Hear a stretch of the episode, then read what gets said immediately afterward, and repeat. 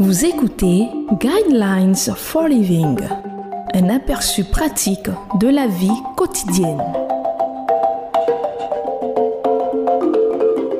Bienvenue à votre émission Le Guide de la vie. Le thème que nous allons aborder dans cette émission est Comment pouvez-vous arrêter un suicide? Parle-t-on de la bonté dans la tombe De ta fidélité dans le gouffre de perdition? Tes miracles sont-ils connus dans les ténèbres? Et ta justice au pied de l'oubli? Somme 88, verset 12 à 13. Le suicide est-il une technique de résolution des problèmes qui mettrait fin à un mauvais mariage, à la souffrance ou à la solitude? Ou est-ce seulement le moyen d'infliger plus de souffrance à ceux qui font partie des relations que nous avons autour de nous, des personnes dont nous croyons souvent qu'elles ne se sentent pas concernées à notre égard, mais qui le sont bien plus que nous ne le savons? Un jeune homme de 18 ans a écrit une lettre à sa petite amie avant de se suicider.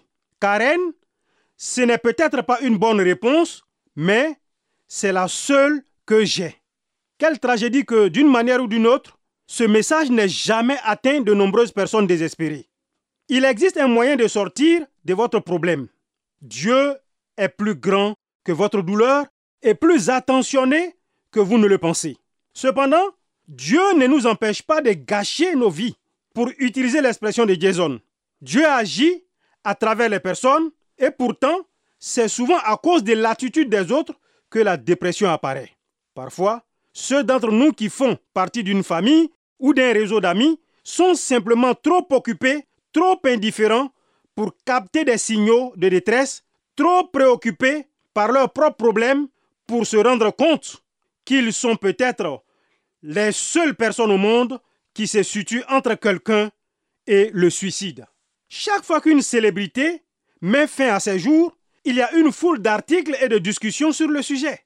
Ensuite, toute la question du désespoir s'enfonce dans la sombre mer de l'oubli et le problème continue. J'ai entendu des gens dire quelqu'un doit vraiment être désespéré pour essayer d'attirer l'attention en faisant quelque chose comme ça. Attirer l'attention n'est pas la question. Il s'agit plutôt d'avoir quelqu'un pour les écouter. Les individus qui sont prêts à renoncer à la vie sont désespérés de trouver quelqu'un qui se préoccupe assez d'eux pour écouter leurs frustrations, leurs douleurs, leurs angoisses. Ils ne se soucient pas vraiment de ce que vous savez, mais ils veulent savoir à quel point vous vous souciez d'eux. Le psychiatre de renom Dr William Glesser a travaillé pendant plusieurs décennies auprès de jeunes délinquants. Dr Glesser croyait que s'il n'y avait qu'une seule personne dans la vie d'un jeune, une personne qui l'écouterait, se préoccuperait et en qui le jeune pourrait avoir confiance, cette personne pourrait être le soutien qui sauverait ce jeune d'une vie d'irresponsabilité, qui pourrait l'envoyer en prison ou du suicide qui pourrait l'envoyer prématurément dans la tombe. Qui que ce soit vous soyez, vous pouvez être cette personne. Un des aspects très difficiles au sujet de la génération en voie de devenir des jeunes adultes aujourd'hui, est que nous leur avons donné tout ce que la technologie peut leur offrir, mais nous n'avons pas réussi à leur donner le plus important des cadeaux, c'est-à-dire nous-mêmes et la compréhension des valeurs spirituelles. Que Dieu nous aide à surmonter cet échec incontestable et à être présent à leur côté pendant que nous le pouvons encore. Je vous conseille de lire le psaume 88. Le sujet est le suicide.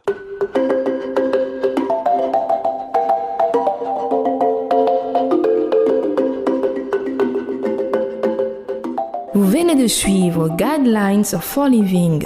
Pour en savoir plus sur l'émission, veuillez contacter la station que vous écoutez.